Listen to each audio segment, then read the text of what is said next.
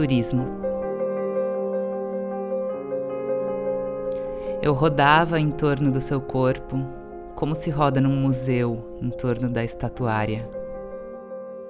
Eu antes sabia do amor, seda e presságios.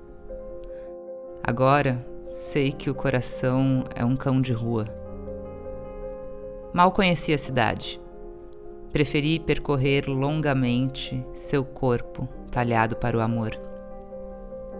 Agora, quando me lembro da cidade, é do seu corpo que me lembro.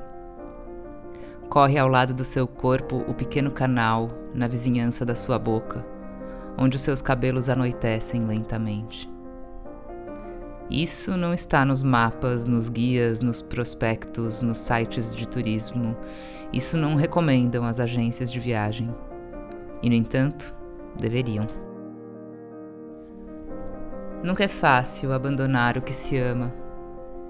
Vê, toda estação é uma espécie de serralheria. Aqui se cortam pessoas ao meio.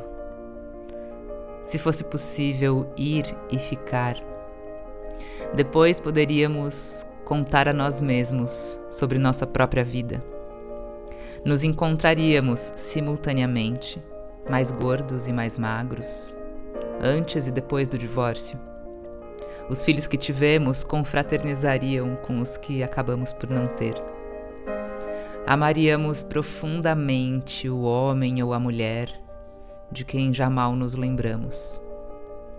Teríamos ao mesmo tempo uma coleção de mapas e uma horta. Dormiríamos em hotéis e no nosso quarto de infância. Mas não é assim. Fazer as malas é tarefa impossível.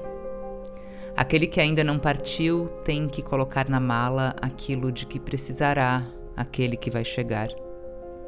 A terra prometida a um será, no entanto, entregue a outro.